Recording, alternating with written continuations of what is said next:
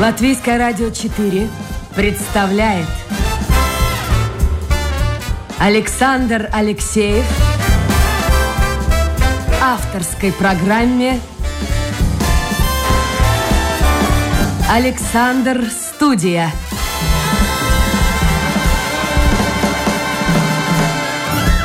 Здравствуйте, друзья. В эфире программа «Александр Студия». Как обычно, в это время с вами автор и ведущий Александр Алексеев. Сегодня у меня в гостях действительный член Латвийской академии наук, профессор, заведующий кафедрой экспериментальной физики Латвийского университета Марцис Саузенч. Марцис, доброе утро.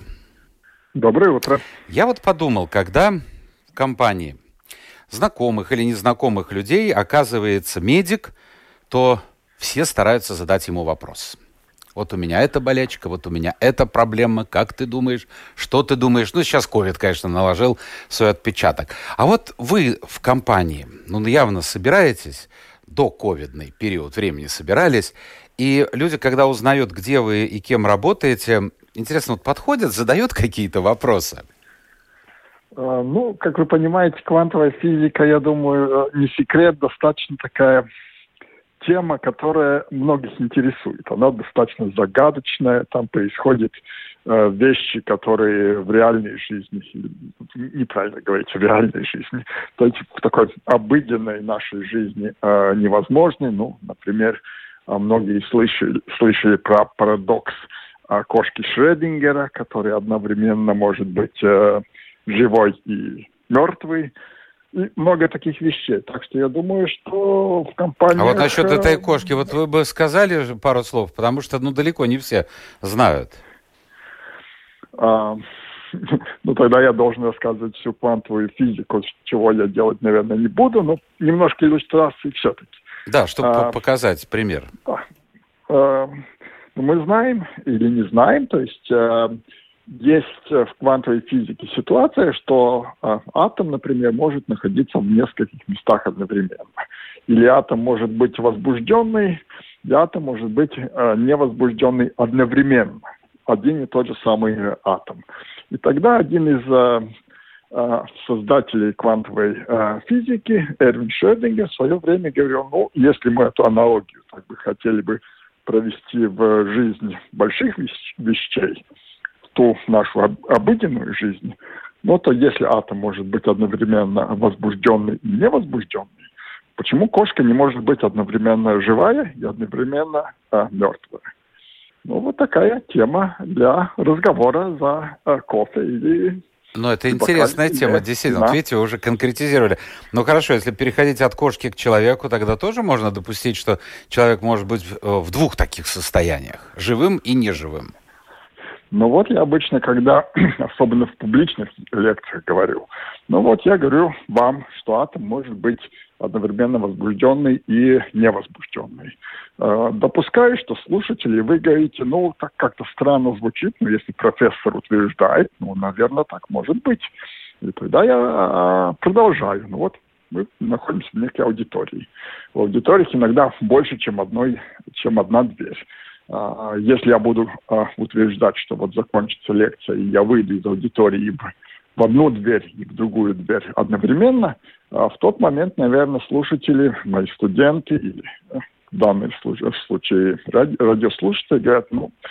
Профессор устал, профессор ну, устал. Ну, да, ну да. Вот, вот такому утверждению, даже если профессор так говорит, верить мы отказываемся.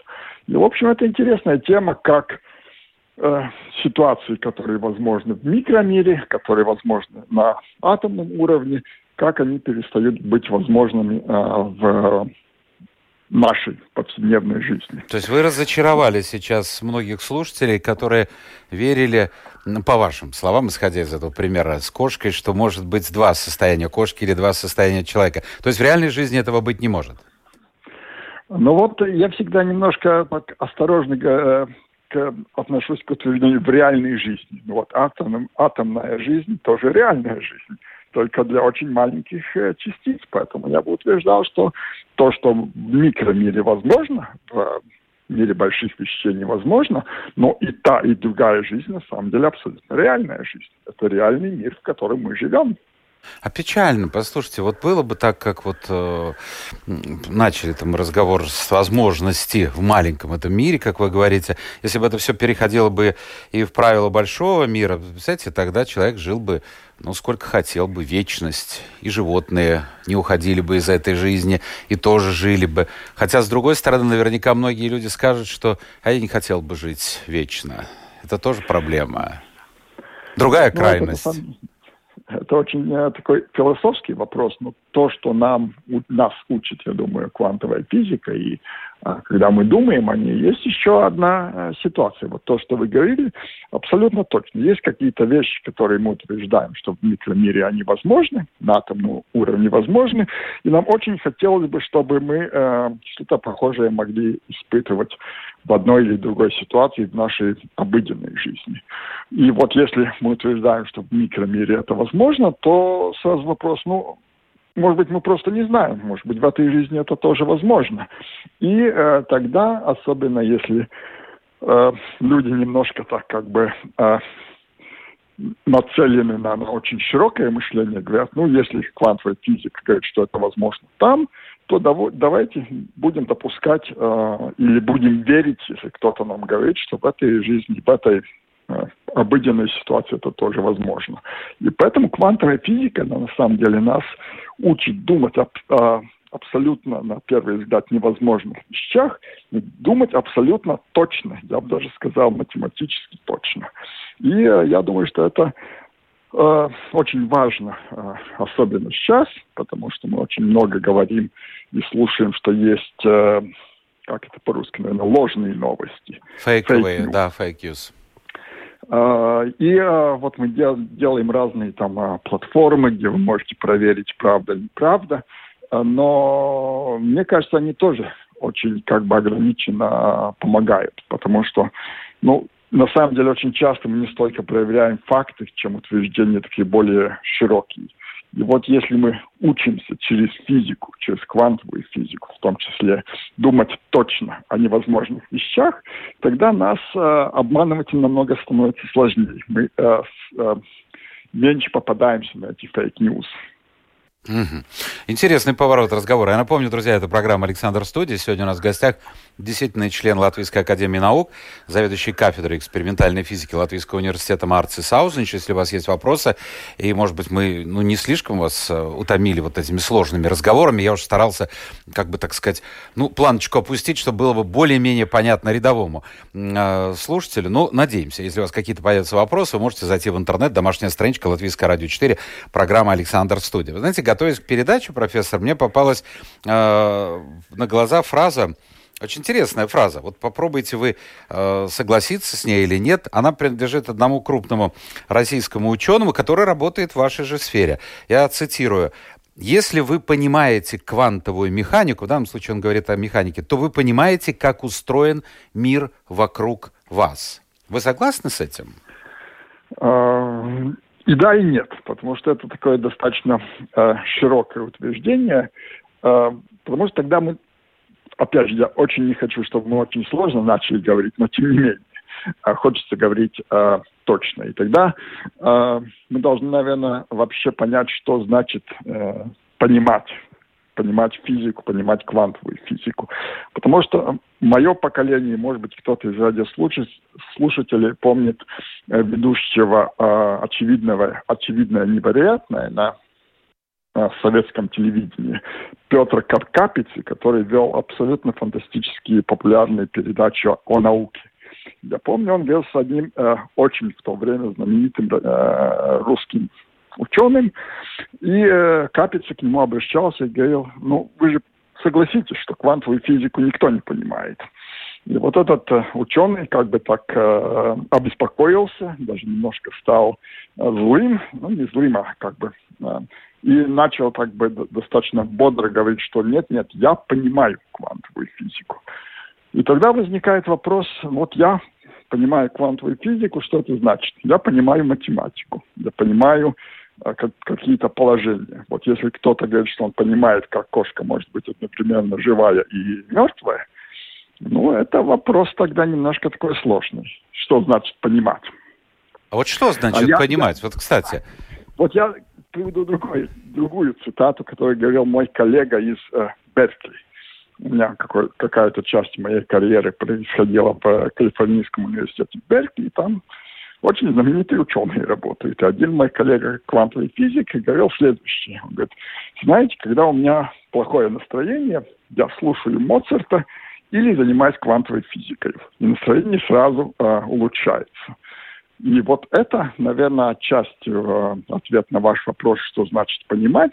Это значит, ну, как бы э, начинать себя комфортно чувствовать. Кажется, что вот эти противоречия уже не столь остры, не столь как бы заставляют человека быть э, в таком как бы раздвоенном положении. Вот с одной стороны, как бы математика говорит, что так может быть, с одной стороны, профессор утверждает, что так может быть, с другой стороны, вот я, как э, человек, никак не могу принять, что это правда. Хорошо. А, теперь вопрос, может быть, очень наивный вам покажется, но я думаю, что ответ на этот вопрос хотели бы услышать многие. А, человек, который занимается ну, в области, скажем, химии, ученый, там все понятно. Лаборатория, какие-то опыты, также можно говорить и о многих других направлениях науки. Ну вот, вы руководитель кафедры экспериментальной физики. Скажите мне, пожалуйста, как происходит научная деятельность? Как все это происходит? Ну, не с пробирочками же вы работаете. А, нет, не, не работаем с пробирочками. Мы работаем с достаточно сложной современной аппаратурой, которая сто, стоит очень больших денег. Поэтому наука в наши дни заниматься, ну и на самом деле химия, а, и биология. То есть не надо думать, что там все как бы просто пробирочки и на этом все кончается. Но я думаю, что, как всегда, я ничего оригинального не скажу, что как бы грубой силой, так сказать, э, хорошей аппаратурой и э, как бы дорогостоящей аппаратурой одной э, ничего хорошего в науке не сделаешь. То есть науке нужны идеи, и идеи э, на самом деле... Ну, тут есть еще одно, как бы одно, как мне кажется, э, предубеждение. Вот если я говорю со своими э, друзьями, которые очень далеко от науки, э, им кажется, ну, вот первое впечатление, что делает физик, физик-теоретик? Ну, берет одну формулу, много раз ее переписывает и приходит к какому-то новому открытию. Я всегда утверждаю, что это абсолютно неправильно. Вот это немножко похоже, если мы Э, в литературе ну, какую-то мысль выразим другими словами. Это я переписал формулу. То же самое, что было в той формуле, э, переписал по-другому, или мысль выразил немножко другими словами. Я могу с новой гранью на нее посмотреть. Может быть, как бы немножко э, другую эмоцию придать. Но ничего нового я не сказал. Вот э, в науке точно то же самое. Чтобы что-то новое возникло, это должно быть э, настолько созидательно, как, не знаю, в литературе, в, музе, в музыке. Вы не можете... Ну хорошо, но вот конкретно, профессор, сделать. вы сейчас да. работаете над каким-то наверняка проектом. Что это за проект, что было бы более так вот наглядно слушателям? А, ну, тут есть, опять же, две части. Одна часть, если так очень просто и а, как бы основная мысль. Вот э, я говорю, что э, атом может находиться в двух местах одновременно то, что в моей конкретно научной группе мы исследуем, э, вот у нас есть атом. В, в атоме вокруг ядра вращается электрон. Это мы, наверное, даже те, кто с физикой э, не связаны, слышали, что такое атом. Вот э, оказывается, что в одном и том же самом атоме один и тот же самый электрон может одновременно вращаться по часовой стрелке и против часовой стрелки. Вот такие атомы мы а, создаем, а, мы их исследуем. Оказывается, что это не только как бы а, академически интересно, научно интересно. В этом есть очень интересные приложения. Вот, кстати, один из проектов, над которым мы сейчас работаем, это для Европейской космической агентуры создать, сделать магнитометр – на вот таких эффектах, а, который позволит, ну, во-первых, космическому аппарату измерять магнитное поле там неких а, космических а, планет или ну, к чему подлетая. А во-вторых, что на самом деле еще более важно, вот этот э, космический аппарат должен ориентироваться в пространстве. Он должен знать направление на планету, направление от планеты, и это можно делать по магнитному полю. Вот если мы делаем такой атом, в котором электрон одновременно вращается по, по и против часовой стрелки, то вот на таких атомах можно сделать магнитометр. Можно мерить поле, которое нужно для разных областей. Понятно. Давайте мы сейчас перейдем уже к житейским делам, потому что тут тоже у меня много вопросов. Я думаю, если я уже вижу, есть вопросы у наших слушателей. Скажите, пожалуйста, вот э, среди физиков, среди математиков достаточно много людей, которые позиционируют себя как верующих. Может быть, они так часто говорят, я не уверен, что там есть Иисус Христос, а вот кто-то есть точно. С чем это связано? И вы человек верующий? Э, нет, я человек неверующий в том смысле, что как бы э, ни к одной э, конкретной вероисповедованию не принадлежу, но то, что физики, математики, ну, не только, то есть могут достаточно хорошо совмещать веру религиозную и занятия наукой, я думаю, что это достаточно как бы просто вопрос, на который ответить достаточно просто. Потому что и э, чтобы его как бы нормально ответить, нужно только не мешать две вещи. То есть, э, например, если это христианская вера, Библия это не э, книга по э, тому, как работает мир. То есть не будем искать там ответы на вопросы, там, что в центре, Земля, Солнце или еще что-то, был ли большой взрыв или не было большого взрыва.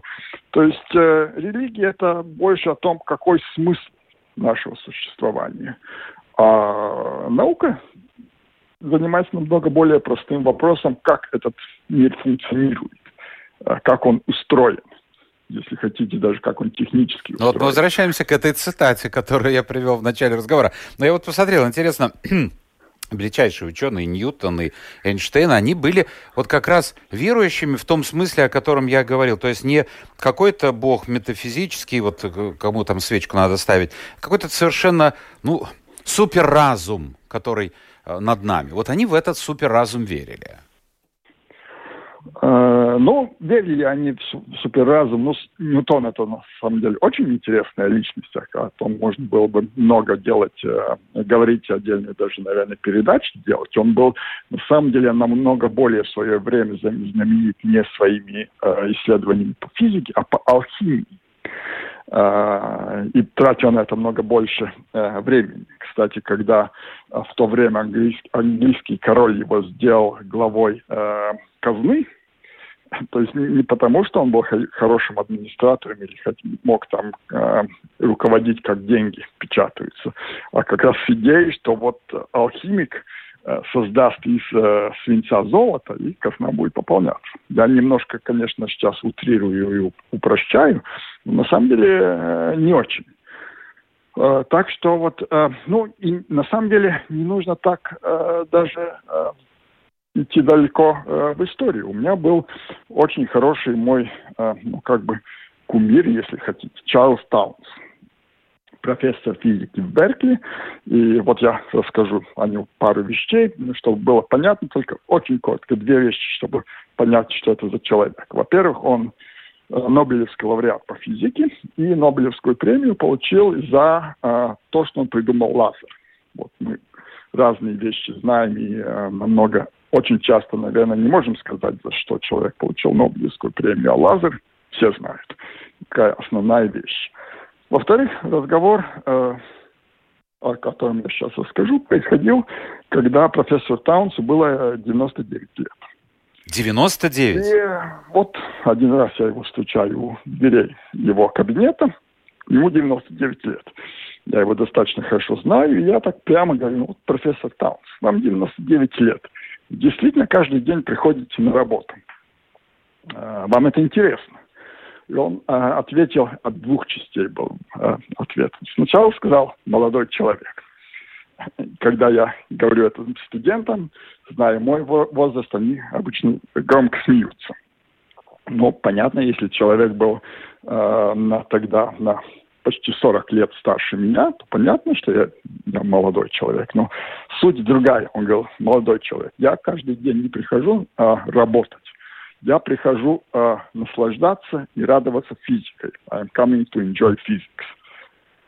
Какое это отношение к вашему разговору? Самое вопросу самое, я думаю, прямое. Потому что если человек э, действительно радуется тому, что он может понять, как этот мир устроен. Если за э, очевидными вещами какая-то э, общая э, структура, закономерность, хотите, называйте какой-то богом, называйте все равно как, но вот есть некая э, общее, что все это объединяет. И если вам удается к этому приблизиться, а, удается это понять, то, ну, это, я думаю, что какое-то Но здесь еще нужно, нужно учитывать и то, что действительно наслаждение получает человек, независимо, если, конечно, он в состоянии в 99 лет, в общем-то, донести себя до того же вуза и, и каким-то заниматься научными изысканиями. Это здорово, конечно. Давайте вот теперь поговорим о науке в Латвии. Э, не случайно, ведь вы член Латвийской академии наук, вы были долгое время ректором Латвийского университета, вам есть явно что сказать. Но вот я вам проведу, приведу цитату. Она, э, собственно говоря, не вырвана, это полная цитата, как она есть, э, прозвучала на днях из уст нашего президента господина Левица. На мой взгляд, это цитата Левица, в 2030 году мы могли бы стать одной из самых современных европейских стран, и не потому, что мы бы приняли все инновации, а потому, что приняли бы только самые важные и смогли бы различить, что по-настоящему значимо, а что нет. Вот скажите мне, пожалуйста, э, это серьезно или это больше так, это вот... Он на, на встрече с молодежью это заявил, может быть, это вот... Ну, надо молодежь как-то вот подтолкнуть, помочь, вселить надежду? Или это действительно реальность? Я потом еще посмотрел в календарь, сейчас же все-таки 2021 год, а он говорит о 30-м. Я думаю, мне трудно, э, конечно, комментировать, что конкретно наш президент имел в виду, но э, я бы э, сказал немножко все-таки по-другому. То есть, если мы будем только понимать инновации, как бы их сортировать, самые важные, как бы их внедрять, я думаю, что мы всегда будем где-то во втором и третьем эшелоне. Мы должны быть страной, я думаю, что у нас есть все предпосылки быть такой страной маленькой, динамичной, умной, где э, какая-то часть этих инноваций возникает, эти новые идеи, на самом деле новые идеи, которые ведут к, к инновациям, где они возникают. Потому что если мы только будем учиться э, и перенимать инновации, которые созданы на основании каких-то научных исследований, которые делали в других местах, то... А у нас есть, как вы думаете, потенциальные возможности? Есть люди, которые готовы и способны на эти инновации? А, я бы сказал, что даже не на инновации, а вот на те научные открытия, которые ведут к инновациям, потому что инновация это уже как бы немножко в сторону технологий но у нас есть абсолютно точно молодые и, и, и не самые молодые люди а, в Латвии, которые, э, во-первых, не только способны на это, но э, делают это. Я сейчас не буду специально приводить примеров, потому что примеров достаточно много и в квантовой физике, и в квантовых э, компьютерах, и э, в биологии, э, и в многих и в химии, и в многих других э, направлениях, я думаю. И э, когда я так утверждаю, то может звучать немножко, ну, а что же он другое будет говорить? Конечно, там бывший ректор будет говорить, что у нас все хорошо, у нас все предпосылки есть. Они на самом деле есть. Чтобы их развивать, нам нужно сделать только, по-моему, один небольшую коррекцию в том, как мы э, сейчас относимся к науке. Для нас следующее. Э, в маленькой стране и не самой богатой по европейским или по западным меркам стране мы не можем э, развивать направления, которые ну, как бы общие сейчас котируются, где будут какие-то новые идеи. Мы должны на самом деле инвестировать э, в те направления, где у нас реально сейчас есть молодые э, люди. Есть люди, которые э, на первых э, как бы рядах науки находятся.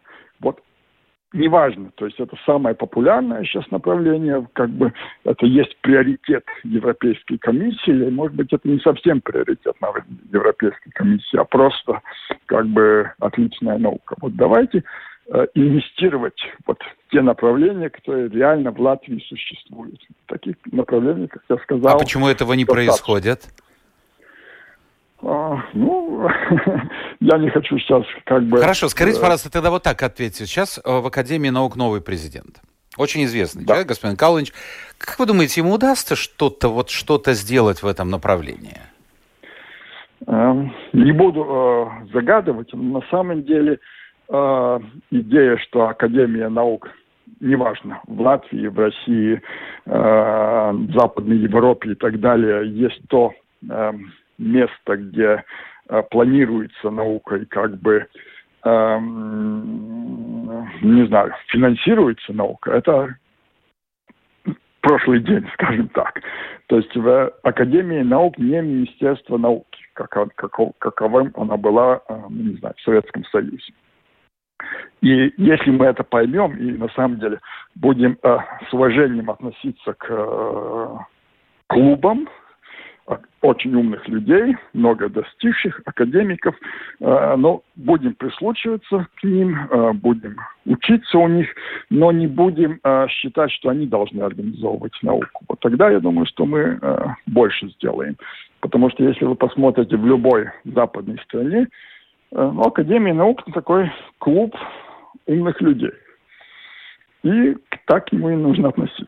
Хорошо. Я, как, как вы вначале сказали, я тоже член этой академии, поэтому имею право... Ну, поэтому я задал этот вопрос вам. Скажите, пожалуйста, некоторое время назад вы, э, в общем-то, серьезно даже рассматривали возможность стать кандидатом на пост президента Латвии. Ну, не срослось.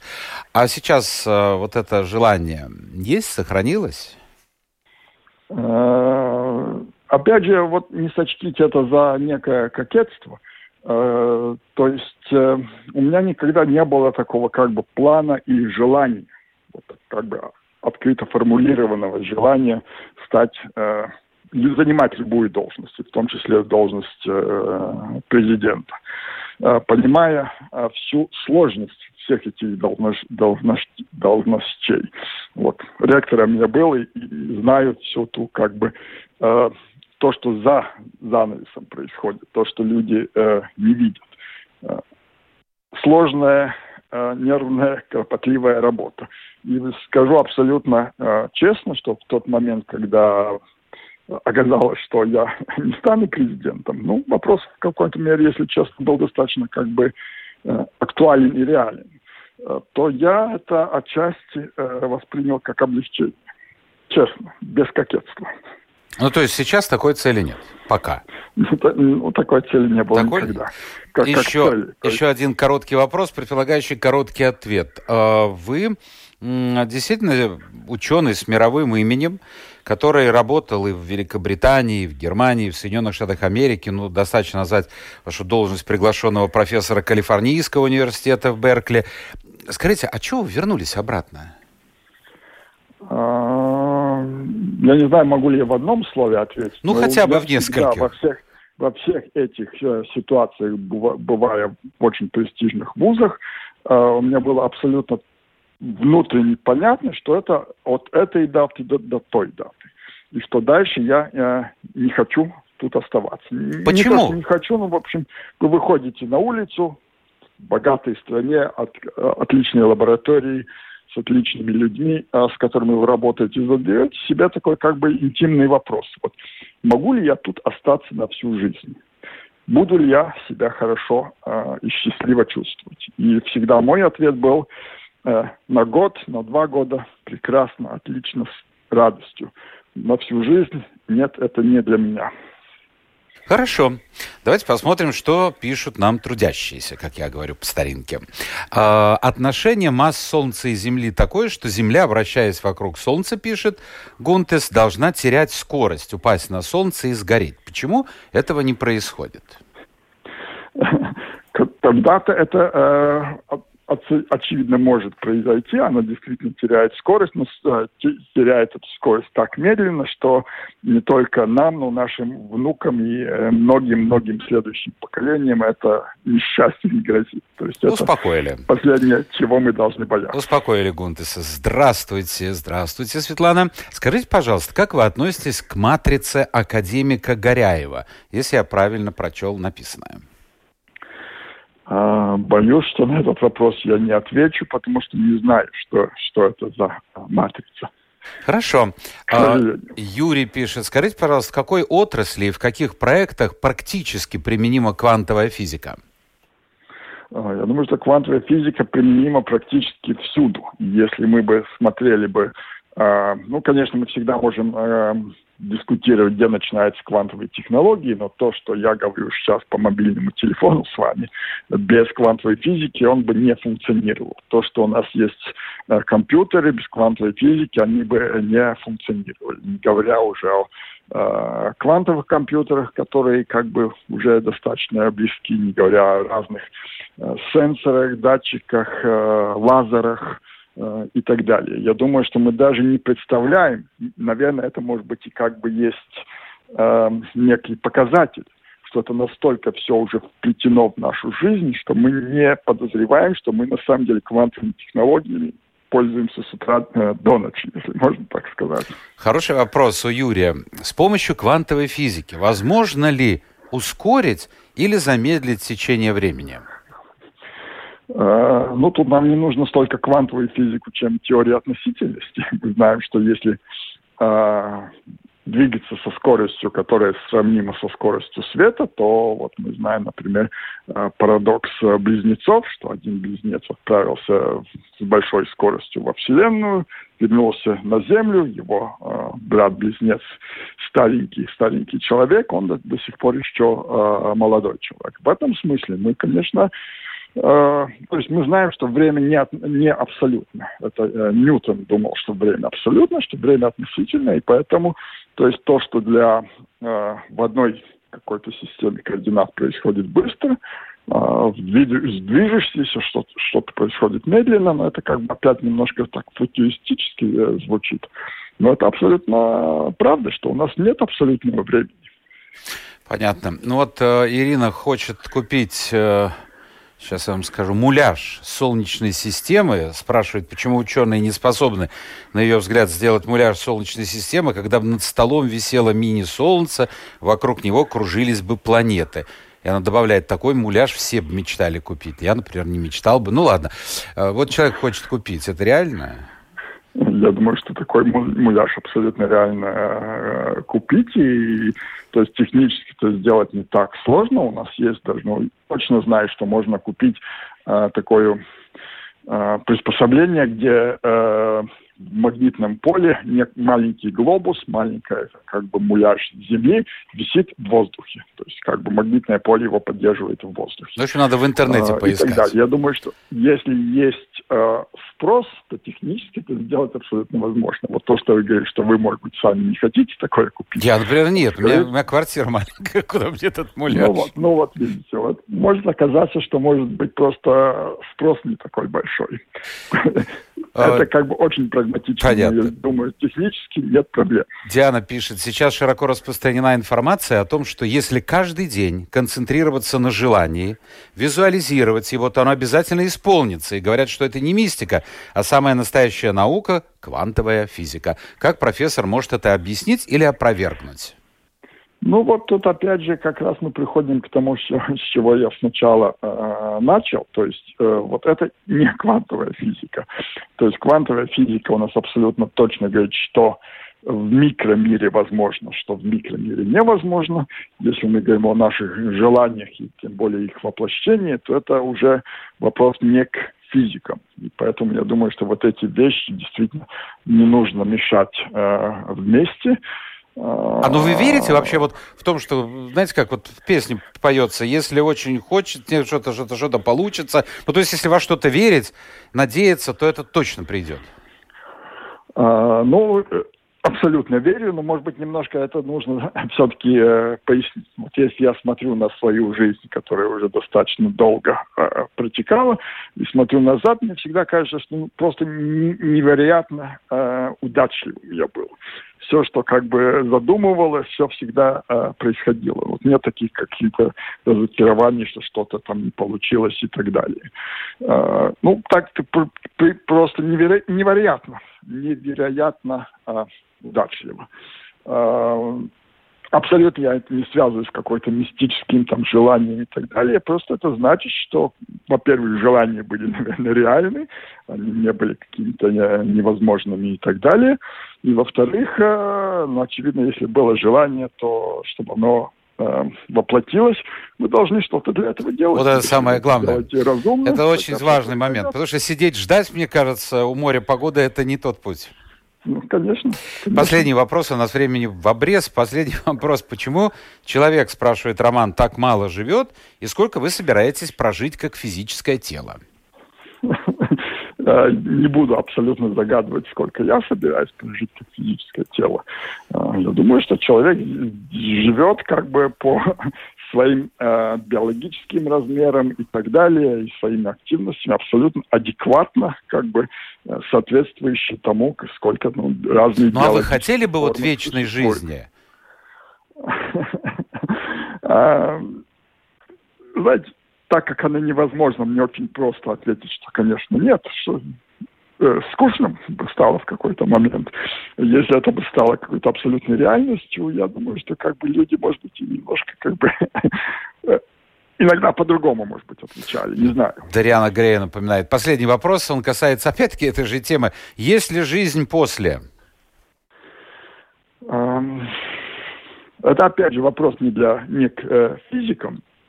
Это, на самом деле, очень-очень очень интересный вопрос, и Э, мы бы могли бы этому э, специальную тему посвятить когда-то. Я э, скажу так, что я специально воздержусь отвечать на этот вопрос, потому что отвечая да или нет, все было бы неправда.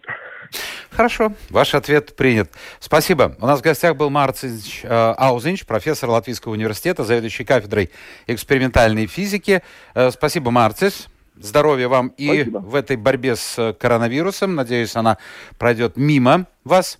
И вы откроете еще, а может быть, и Нобелевским станете лауреатом, кто его знает. Приводили же пример вот этого весьма-весьма солидного возраста мужчины в 99 лет. Сколько ему, кстати, было, когда он получил Нобелевскую? Тоже, наверное, был а, Ему возраст. было, он получил в 64 году, так что он был достаточно молодым человеком. Ага. И, Но примеры есть, когда по, люди и в 70 и 80 получают. Да, да, пару недель не, не дожил до своих столетий. Спасибо, спасибо. Это была программа «Александр Студия». Завтра новый день, новый эфир и новый гость. Пока.